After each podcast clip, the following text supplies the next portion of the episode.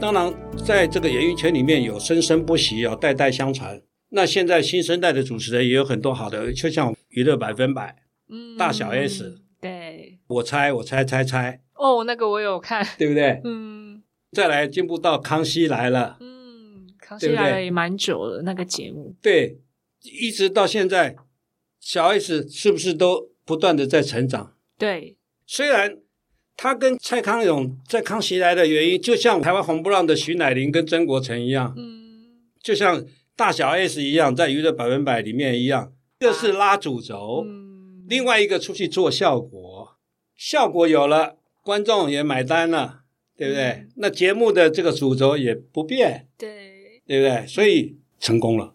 所以你看，康熙来了，蔡康永是不是一直在在调小 S？就是你看他坐在马英九的大腿上啦、还让李敖抱抱啊，对不对？小 S 什么都敢做啊。你看刘德华来，对不对？他甚至于要亲他呢，对不对？刘德华吓都吓死了，观众就喜欢看这个啊，看出其不意的效果，看小 S 今天又要出什么招了。赵导，就是你从入行到现在四十八年的经历，有没有发生比较有趣的事情啊？还有或者是说比较有挫败的时候，挫败没有，从来都没有吗？我到现在还没有。失败的例子都没有。对啊，我印象里面没有了。我们要不要颁一个叫做“成功教父”给你？啊、好，不敢当，只是我尽我自己的努力。我做事就是要做到极致。就是做到最好。，对，嗯，当制作人或者是你今天导演，你你的标准，我感觉你的标准是在九十分的时候，我自己我就要做到九十五分以上。所以赵总，您自己心里其实就是有一个评量表在评分了吗？我只对自己负责，因为我标准是一百分，但是这是不可能的，人非圣贤嘛。我能够超出别人的要求跟标准的时候，那就我就比别人强啊。是的，那别人也会认为说，赵导的标准比我高，那我还有什么不放心的呢？对不对？是的，所以我在录节目的时候，制作人、制片人从来不用来现场，他们去忙他们的因为他们很放心您、啊。，对我亲耳听到大陆的一个制片人讲的，在所有的五六十个人开会之下，当我不在的时候，赵导播为主，你们所有人都听他的，我不骗你。我不是很专制的导播，我是用循循善诱的方式。我告诉你，我从来没有用强制性的说你一定要这样做，你要这样。我是说，哦、我是跟编导讲或他们的导演讲，我说我建议你，用谈的方式去做哎，。我建议你这个方式哦，怎么样怎么样做，你觉得会不会比较好？我从来不会跟他讲说，哎，你应该这样子怎么做怎么做。而且大陆人或者是台湾人，你的底下的工作人员认为说，第一个看不起我，第二个你觉得我能力不够，是不是会对你产生仇恨？那我们不是，我是循循善诱，我会告诉你说，哎，如果说你这样做这样做，我给你一些建议，但是我尊重你最后的决定。所以这样子是不是等于我多交了一个朋友？是的，那我减少了我背后拉仇恨的人。是啊，所以您当导播这么多年来，就是他教会了你蛮多的事情，不只是工作，有一些生活上的事情有教到您吗？还是是我学到了，学习到了很多。因为我们讲说在职学习嘛，是的，我用我的专业让你们学习到怎么样去策划节目，怎么样做一个好的作品。但是我从你们的身上学习到为人处事，哦，大家相辅相成，是不是？大家一起成长。那我觉得这样子对大家都有好。所以，所以我现在在大陆二十年了，我还有 case 啊。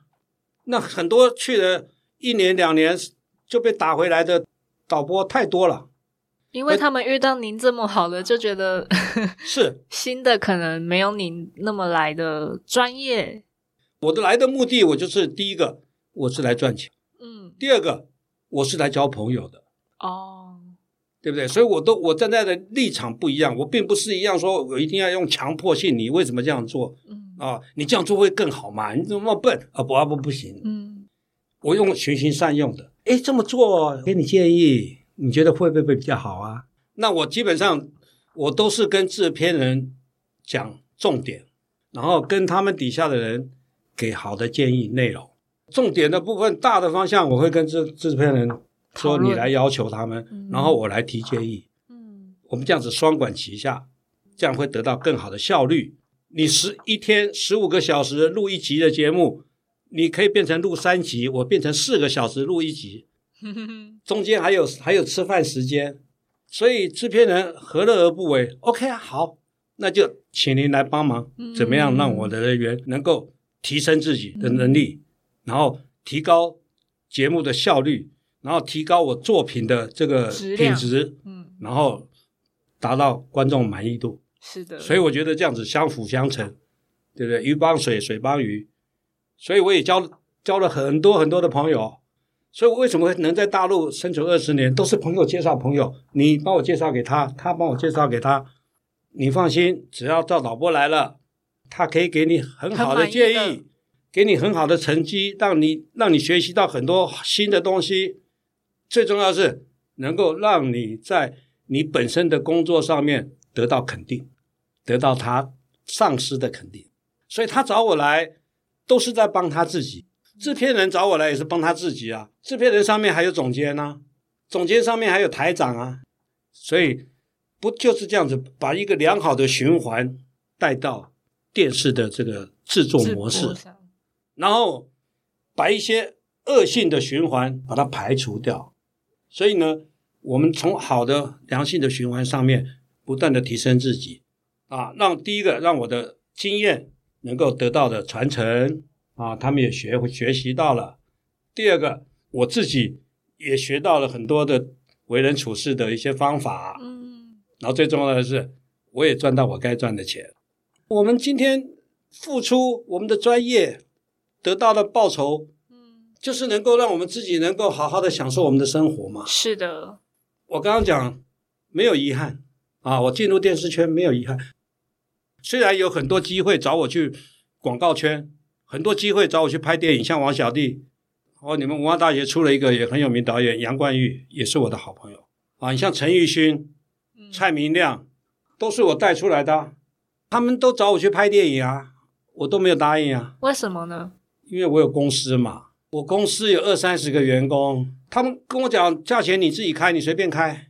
他说只要你来帮我长进，可是我我真的走不开，要不然我就提升到电影到电影去了。可是我可能在电影的话，我就我就接触不到导播啦，我可能的乐趣就没有、是，没有这么具有挑战性对啊，对不对？所以我觉得，哎，我还是选对了，因为虽然他们王小利导演，他们和蔡明亮、陈奕迅都给我一个很好的机会，嗯。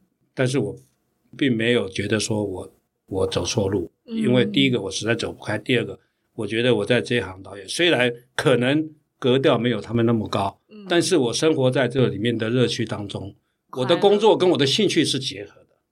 像我跟王小弟有一次很好玩，我在拍戏的时候，他们会拍戏的时候都要先打光嘛，然后打光我就跟他讲说，你的视线看这边，看莫打，然后王小弟就跑来找我，他说杰克，你为什么叫他看这里？我说，因为你前一场是看 Find 啊，因为我们中间下雨，那时候下雨很严重，隔两天就下雨，隔两天下雨。我每次一一不下雨的时候，我们就出外景。所以今天拍的戏，有时候拍到这边这一场就停了，这个镜头就停了。隔了两天回来，然后我还叫他看，我说你看莫打，我说因为你上一个镜头是看 Find 啊，他说上一个镜头两三天前的，我我我都不知道。我说我有做功课，然后他说灯光师叫小梦，小梦来来来来来，他说我我跟杰哥两个打赌，等一下如果说谁对，晚餐我们一人加一个鸡腿。然后他说那你觉得他应该看莫达还看翻达？灯光师想了半天，然后跟王小弟说，他说他也没有把握，但是我觉得你还是听杰哥的，因为我跟小梦合作的经验，嗯，他知道我是够专业的人。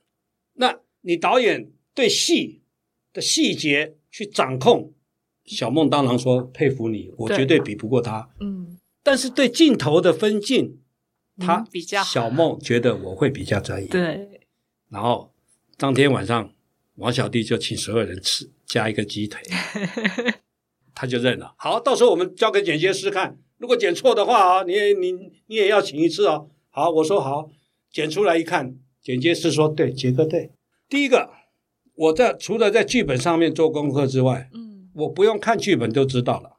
而且我的五天前的光跟五天后回来的光，绝对亮度不会一暗一亮，哦，因为我的心中有标准，我的标准的光圈值没有达到，我会跟灯光师讲说，哎，拜托那个灯在叶子板再开一点，亮度不够，再加一点。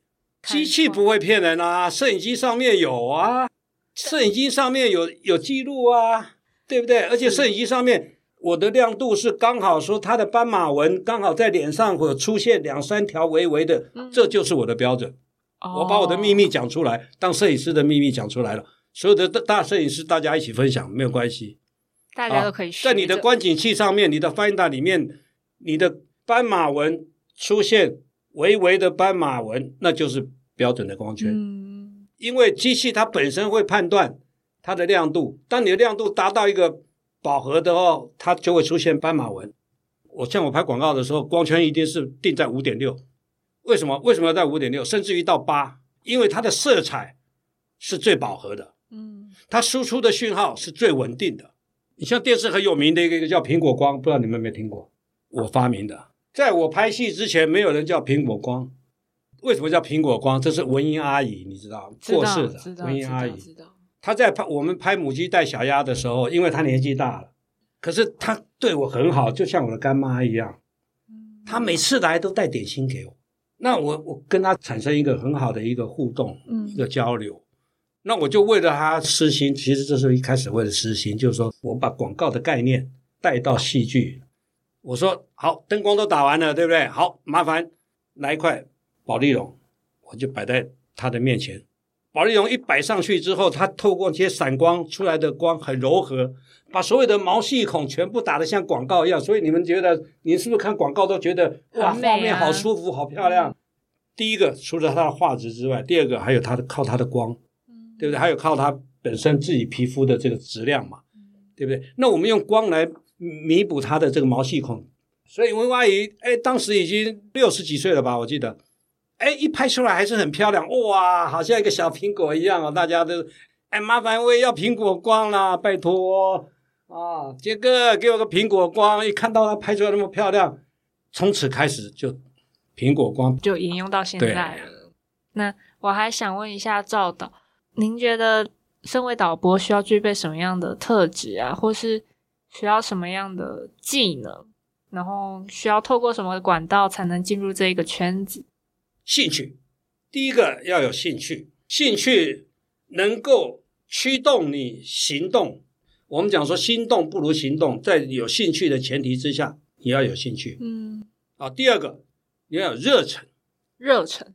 你对这个工作你要有高度的热忱，因为你在初进入这一行，你这一行导播的工作，你会遇到很多不配合的单位，比如说摄影师不配合，比如说灯光师不配合，比如说剪接师不配合。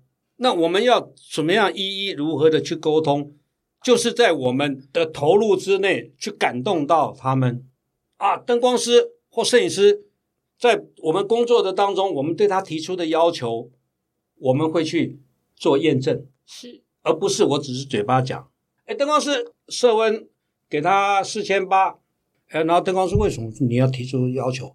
我说因为四千八是我们所有拍出来里面整体的色彩感觉是最饱和、最漂亮的。哦，灯光师也学到了。哎呦，四千八，以后他可以跟别人讲，因为别人讲不出数字啊，是的，对不对？别人只讲蓝光、黄光，嗯，对不对？可是赵导赵老波能够讲到一个精确的色温，能够让他幸福。第二个，我们在工作的当中投入的热情啊，然后跟出来的效果，哎，后期的剪接师看到了，满意这个画面。对我想很多可能同样身为这个编导专业或是导演专业的人呢，可能多多少少都会遇到比较不太配合的人员。那在处理的方式过程中，可能大家都会处理方法不太一样，态度也不太一样。那怎么样才能造成两个双方对立面可以比较圆融的处事，对继续对对，高高兴兴的合作下去，对不毕竟？还有这么长的路要走，对呀对啊，是是是嗯，